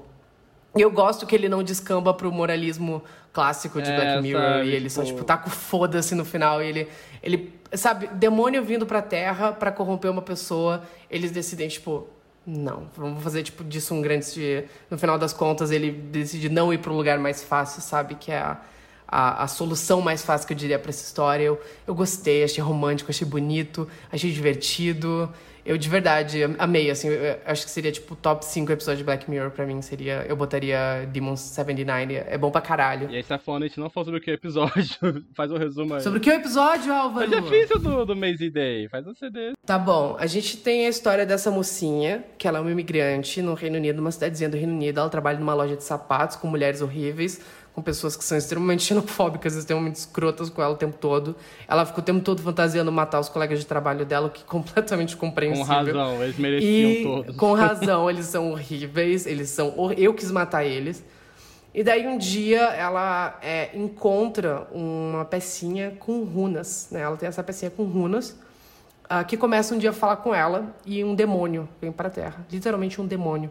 Quando a gente fala, não é tipo um demônio metafórico, um demônio. Não, é um demônio. Ele vem do inferno pra Terra numa forma de demônio e ele toma a forma da última coisa que ela achou atraente pra tentar acalmar ela, que é um dos caras daquela banda austríaca. Aquela do Rasputin. Que... sabe? Ha, ha, É, que canta a música do Rasputin. Aham, ela, tá, ela tava no dia anterior assistindo o clipe na televisão, Tá ela achou o cara gostoso do demônio Ela tá vendo Eurovision Ela tá vendo Eurovision. E daí ela fica, nossa, que cara gostoso. E daí o demônio toma forma do homem mais gostoso que já viveu na Terra. Que é esse viadão com unhas extremamente compridas e. É, extremamente não binário coded, com roupa de disco. Ele tá muito. É um homem muito gostoso. E esse cara é ótimo, porque eu tava assim, eu conheço, eu conheço esse gostoso. Esse gostoso já, já mexeu comigo no passado. E eu descobri que ele é o gostoso do I May Destroy You, que é uma excelente série da HBO. Se vocês nunca viram, ah, assim, Aviso de Gatilho é uma série sobre abuso sexual, é da Michaela Coel. É muito boa, ele é um co-protagonista. E ele é muito bom também, então, tipo, excelente que Black Mirror deu chance pra ele mostrar que ele é talentoso, além de esse, um puta de um gostoso. É, e deu oportunidade de ser um puta de um gostoso também. E daí esse demônio aparece pra essa mocinha, muito boazinha, muito passiva, e fala: Meu amor, seguinte, eu sou um demônio, eu estou em iniciação. E você tem três dias pra matar três pessoas. A cada 24 horas você vai ter que matar uma pessoa é, para a gente alimentar o inferno. Se no final do prazo de três dias você não matar essas três pessoas, é, o céu vai chover fogo e o apocalipse vai começar e a terra vai ser destruída. Ah, como ela é uma mocinha muito querida, ela é uma mocinha muito amigável, ela não quer fazer isso. E ele fala: Não, mas esse é exatamente o ponto. Eu preciso corromper uma alma boa para passar na minha iniciação de demônio. Eles entram numa discussão, eles vão para um beco, eles veem um cara, ele fala: Ó, esse cara ele é, ele, é ele é um estuprador, ele abusa sexualmente da filha dele toda noite e ela acaba matando esse cara, o que serve como primeiro sacrifício. A partir disso, ela é, precisa, ela acredita nele, ela tem uma visão do apocalipse e ela precisa ah, matar mais duas pessoas, né? Entregar mais duas almas. É um episódio muito divertido, é um episódio muito engraçado, é muito irônico. Tem um excelente momento da a realização final da personagem é que ela quer matar um político de extrema direita, porque ele vai destruir o Reino Unido e por consequência parte da Europa. E daí o demônio fica: "Não, não, não. Você não pode matar esse cara, ele é, ele é muito famoso lá embaixo". Ela fica: "Não, mas eu posso". É, ela Teori- teoricamente com as ele regras. fala algo do tipo. é- A galera lá embaixo é, ama tipo, ele. ele vai ser responsável por várias mortes deliciosas. Ele fala algo do tipo assim. É, e daí ela fica, não, mas ele não matou ninguém nesse ponto, então tá dentro das regras. Eu posso matar esse político e vira essa missão dela matar esse político de extrema direita. No fim das contas, ela não consegue, o mundo acaba, e é assim que acaba o episódio. Eu adorei, eu adorei, eu achei quentinho, eu achei gostosinho esse episódio. Eu queria que fosse gay. Podiam ser dois homens. Porque aquele demônio, ele é queer-coded, sabe? Eu acho, que, eu acho que o ator é gay, se eu não me engano, também. E ele tá meio não-binário coded naquela roupa, então eu acho que seria interessante. Mas tudo bem, eu acho que ainda assim funciona. Já eu adorei esse tivemos episódio. Adorei episódio esse- lésbico, Luiz. Você quer mais representatividade? Foi cinco anos atrás, sabe? Já deu, já, já deu. Ah, teve, teve Selma Hayek no jumpsuit amarelo, suficiente de representatividade gay do ano, sabe? Mas eu gostei muito desse episódio, ele faz aquilo que eu comentei do, do Beyond the Sea, que é de captar várias ansiedades da época no episódio só. É, aqui no caso, tipo, essa passagem do, do que iria se tornar especialmente conservador da Inglaterra, da eleição da Thatcher e tudo mais. Tanto que até comentam sobre ela no episódio, porque ela tá sendo. Ela aparece. É, tipo, fala que ela vai ser eleita, uma parada assim. Jumpscare da Margaret Thatcher, é mais uma produção com jumpscare da Margaret Thatcher que a gente comenta aqui. Cara, uma das minhas piadas favoritas do Esqueletos é quando a gente gravou anos atrás sobre Invocação do Mal, com os meninos do DDC, e daí a gente tava falando, tipo, ah, porque aparece Margaret Thatcher no momento do filme, e daí o Billy falou, é o terceiro demônio do filme. Eu nunca esqueço disso. É uma das melhores piadas que já passou por esse programa. Enfim, tem o terceiro demônio Margaritachi aparece. É... Tem várias questões sobre imigração no, no episódio. Comentam sobre um partido de extrema-direita que estava correndo o risco de ser eleito. É, Ao longo de todo mundo é tipo. É... Sutilmente, várias aspas, racista com a protagonista. E à medida que a história vai progredindo, vai ficando mais certeira a possibilidade de uma eleição conservadora, vai ficando mais explícitos nisso, que eu acho interessante. É. É um episódio que ele, sabe dosar muito bem é, o senso de humor com tipo, o uso do fantástico, com toda essa missão da protagonista. Tem uns momentos bem tensos, tipo a cena dela na casa do, do cara. Que é... Aquela cena toda é muito tensa. É tipo, sensacional aquela a sequência inteira. É, E como ele falou, tipo, eu fico muito feliz que esse episódio não caiu no moralismo, sabe? Ele já andou um longo caminho de 2016 até aqui, porque a gente saiu de xingar extrema-direita online é horrível e você se rebaixa no mesmo nível deles, pra esse episódio que é se você não matar o bloco de extrema-direita, o mundo vai acabar, sabe? Eu gostei que a gente teve esse salto, finalmente, sabe? Finalmente atingimos esse nível. E. e o final é, tipo, mais uma vez, o Charlie Brooker queimando tudo e falando agora vai nascer uma nova Black Mirror. Pela terceira vez, porque já fez isso no Black Museum e já fez isso no, no episódio do. Fez algum outro episódio também, não lembro. Caraca, Black Museum teve isso, é, né? tipo, o museu com todos os objetos da temporada anterior pegando fogo, pensando, uau, uma nova É Black Mirror nasce agora. E não nasceu. O final do Pânico 6. Sim.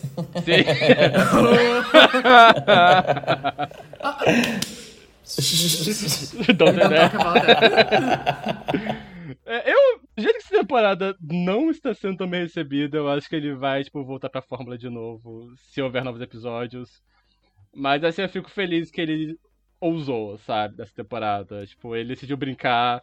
A Netflix deu um cheque branco pra ele, ele foi lá e fez um episódio de lobisomem. Ele foi lá e fez a Selma Hayek se cagar numa igreja. Ele foi lá é, e nos deu o demônio no binário, tentando, tentando várias aspas em vídeo apocalipse. É, Esse episódio passa um pouco a vibe de uma versão, uma deturpação da história do Felicidade Não Se Compra. Vocês já viram esse filme? O It's a Wonderful Life? Que é tipo que esse cara tá, tipo, vai se matar e aparece esse anjo salvar ele, fala como o mundo é, seria um lugar pior sem ele. É, parece uma versão meio deturpada dessa visão. E eu acho deliciosa no geral. A atriz que faz a protagonista é muito boa também. É... O nome dela é Ajana. Anjana Vassan. Ela tá muito boa nesse episódio, ela sabe passear muito bem entre, tipo, uma certa imagem de fragilidade que ela tem no começo, pra, tipo, ela tá literalmente enlouquecendo e pronta a poder cometer um, assassinato político no final, sabe? E aparece, ela realmente parece uma pessoa que tá reprimindo muita raiva o tempo inteiro, é, é sensacional. O episódio é muito bom. Eu gostaria que eles realmente mudassem os rumos, porque esse episódio é entender que é, se esse político conservador fosse eleito, o futuro seria o universo de Black Mirror, porque a preste relance os cachorros robôs, a preste relance aquele símbolo lá do urso branco. Então a insinuação desse episódio é que faz conta essa timeline fica apagada, sabe? Tipo, dá pra entender que você mais menos isso, então. Ele, eu vi na, na entrevista que eu vi dele, ele disse que ele tá, tá tateando novos gêneros e ele daí perguntou: Ah, mas a série vai seguir por esse caminho? Ele falou: Depende da recepção. A recepção não tá sendo boa, então. Tá, É culpa de vocês. Morre é inesquecível. Se eu tiver que ver mãe assistindo filha no iPad de novo, a culpa é da Anitta. a culpa é da Anitta.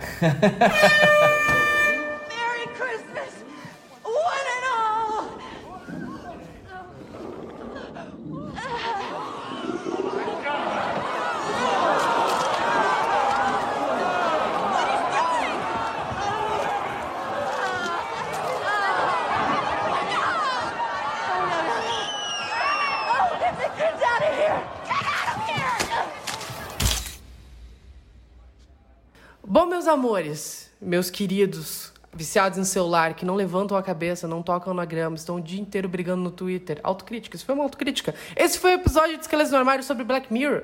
Eu espero que você tenha gostado. Não sei se você queria um episódio de Esqueletos no Armário sobre Black Mirror. Ninguém nunca falou nisso pra gente. Mas a gente decidiu fazer porque a gente gosta da temporada. A gente assim, a gente é E porque volátil. vai dar view, porque a gente tá na sociedade de Black Mirror, sabe? Essa é a É verdade. A gente, a gente fez única exclusivamente porque é tipo clickbait fácil. Ah, Esqueletos no Armário falaram de Black Mirror. Mas a temporada foi boa, então bônus. não é um matinê, é um episódio inteiro só Um dele. episódio otimista de Black Mirror, olha só.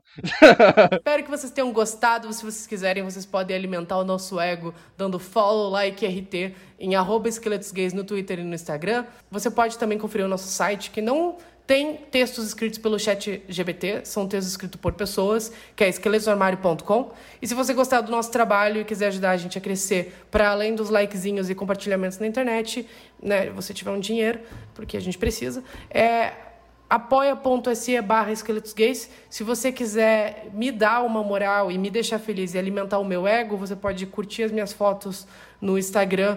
É, igual a personagem da Bryce Dallas Howard, eu me alimento às vezes disso, eu preciso disso para continuar vivendo. É arroba Machado no Instagram. E no Twitter, vocês podem me ver surtando, igual a personagem da Bryce Dallas Howard, no final do episódio de Nosedive, que é arroba escrabroso. E no Instagram eu tenho um perfil de vinil também, porque eu sou muito analógico, igual os personagens de Demon 79, que é arroba coisas cabrosas. Nossa, isso foi um freestyle, assim, que eu não sei se fez sentido, mas vamos lá. Não, mas se você quiser me seguir no meu Twitter, que é Eterna Cena de Casamento de Nosedive, é arroba gayracol98. Mas eu também tenho um perfil no Instagram pra comentar sobre filmes de terror, que é gayracula underline. É, e também tem outro perfil pra poder comentar sobre ambientes LGBTs em filmes, que é Bar Gay Todo Seu. Você pode botar o bar de São Junipero. É verdade, o- bem lembrado. E eu sou o João, se você quiser me seguir no Twitter, arroba JON3TO e no Instagram, arroba Joneta89. E os seus cachorros? A gente vê onde? Cara, eu espero que eu encontre eles na puta que pariu, sabe? eu tô nas últimas aqui. Eu tô nas últimas. Assassino de cachorro. Faça rapidinho aí, quais são os cinco episódios de Black Mirror de vocês? Se tiver que fazer. Caraca, top 5, maluco. O João Neto começa. Porra, vocês estão querendo me fuder hoje, né? Ah, top 5. ah, sem nenhuma ordem, tá? É, o episódio do, do, do chifre. Desculpa, eu gosto desse episódio. Ai, o episódio do corno lá. Ah, o episódio da namorada do Capitão América com o, o, o marido morto boneco. Não sei o nome desses episódios, desculpa. O do corno é toda a sua história e o da, do luto é Volto Já. Pronto, tá, abri aqui. É, é The Entire History of You. É, daí esse da, da Capitão América lá, Be Right Back. O Nosedive. Gosto muito do Nosedive. O Crocodile, que é aquele episódio da Andrea, a, a indicada ao Oscar, Andrea Riseborough. Andrea Risebolt. É um episódio que tem uma energia muito fargo e tem um final muito filho da puta do jeito que eu gosto. É muito escroto. É muito escroto. É minha vibe. Eu, eu gosto dele. E ah, acho que o Lock Henry. Meu top 5. O meu, o meu seria, é que assim, eu gosto de Black Mirror quando o Black Mirror não se leva a sério. A Black Mirror malvadinha, eu meio que não me importo, eu acho meio chato. Né, a gente já comentou aqui, eu acho que vocês perceberam que eu adorei essa temporada exatamente porque ela não era tão Black Mirror assim. Mas a- o, meu, o meu top 5 vai emocionar, preparem. É Nosedive, USS Callister. Eu adoro esse, Eu é adoro. da Michaela Coel. Eu adoro adoro esse. Eu adoro a estética espacial dele. Eu adoro a mulher falando, ele roubou minha vagina! Sabe, é muito bom. Adoro. Amo, amo os seus de humor de Charlie Brooker nesse. Não podemos nem Você não cagar. gosta desse, João Neto? Até cagar ele tirou nossos direitos. Ai, é tão bom. Eu vi esse episódio, eu vi esse episódio várias vezes. É um dos poucos que eu vi várias vezes, assim. Porque eu achei ele muito divertido. Até a versão dublada dele é boa. A dublagem dele é boa. Ela, ela, ela fala, ele tirou minha buceta. Ela fica falando assim. É o ótimo. que é a presença da, da Kristen Dunst nesse episódio. A Kristen Dunst tem a Kristen Dunst nesse episódio também. É, Nosedive, USS Callister. Eu adoro USS Callister. Eu botaria Demon 79 na minha lista. Estou recapitulando, tem muito episódio dessa série. Cara, Be Right Back. Be Right Back é muito bom. É realmente muito bom. E Odiados pela... Não, brincadeira. e o último... Porque a cultura do cancelamento. Porque a cultura do cancelamento. Cara, eu gosto muito daquele episódio que os caras começam a transar no videogame. eu gosto muito é, desse. Uma coisa. É, víboras. é, Striking Vipers, que é o nome dele. Striking Vipers. Eu acho esse muito divertido. Acho muito besta, acho muito divertido. Mas eu, eu botaria, acho que John is Awful também, porque eu... Porque Annie, Annie Murphy e Selma Hayek, eu sou um viadinho, sabe? Tipo, é fácil de me sou agradar. gay? Faz- São Junipero, esqueci. Eu- São Junipero, no último. Eu colocaria o San Junipero. Gosto de San Junipero. Acho lindo esse episódio. Lindo, lindo. Acho uma ficção científica queer, sabe? Perfeita ela pra mim. É, o Be Right Back, né? Que é o da esposa que refaz o marido pela memória virtual dele. É, USS Callister, que é o do nerd fascista arrecando as pessoas no The Sims e torturando elas. Que é algo que eu faria. Eu não aprendi nada com esse episódio, eu faria isso também. É. É. Vocês lembram que o plano deles era fazer uma série spin-off dessa? Eu lembro. A... E daí não rolou. Eu, eu veria. Perdemos as coisas que perdemos no Eu fogo. veria, eu veria. Eu veria, eu veria super. Gente, a Christian Miliotti precisa de emprego. É, porque termina É com, a, com um gancho de que agora eles estão soltos na internet, sabe? Tipo, eles não estão mais presos naquele universo dele. É... Eu falei SS Caras. Ah, já foi três já. É, eu gosto muito daquele. Do Shut Up and Dance, que é o do. Do garoto. Do pedófilo. É, tentando Sim. Essa é uma situação. Esse é muito tenso. E eu esse episódio que eu não acho que tem uma moral, no final das contas. A moralzinha, tipo, não seja pedófilo na internet, talvez. Enfim. Mas acho episódio muito tenso ele, sabe? Tipo, acho a forma como é construído, o plot twist é muito bom. É. Já foi 4 já. Eu colocaria o Demônio 69 também. Mas menção honrosa pro. É. The DJ, porque acho, acho bonitinho. Parece um clipe da Taylor Swift aquilo, mas é fofinho, eu acho, no geral. é. Eu Isso é um elogio? Eu, eu joguei uma informação neutra, vocês lidem com ela como quiser, sabe? Aquilo parece muito alguns clipes do Mi, sabe? Tipo. Enfim. Jesus. O... o episódio de Natal, eu acho uma escrotice aquele, mas eu não sei, tem sentimentos mistos. Eu acho que admiro a escrotice dele. Então seriam esses. Eu acho bom, eu acho bom o episódio de É Natal, acho bom. bom. E tem John Hamm. É, é um episódio que é muito tipo, e se você pudesse bloquear pessoas no mundo real? E eu não sei Seria se é ótimo. tipo. É, e é uma coisa tipo.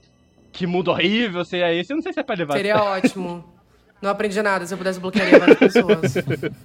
Que nem eu faço no Twitter, sabe? Eu, eu, eu não queria nem bloquear, só silenciar, sabe? Sabe, eu sou gay, eu dou ghosting, sabe? Pra mim seria ótimo isso. Nossa, imagina você tá andando na rua e você só vê um borrão passando e você fala de... Ih, Quem será, hein? Sabe, tipo, vê, quando aparece tipo uma pessoa que você silenciou e daí você clica no botão e você ficar claro. Mas esse parece ser um conceito de, de cookies que eu acho muito interessante, que é tipo, sai da pessoa e aí eles são sencientes e tudo mais. Acho, acho interessante. Enfim, tem coisas mais contraditórias, mas talvez seja um episódio interessante esse. ok, vamos encerrar que o João Neto já, já deixou claro que ele quer acabar o episódio. Por favor. Sério, eu não tô aguentando mais esse cachorro. E ele vai continuar aqui depois que a gente for embora.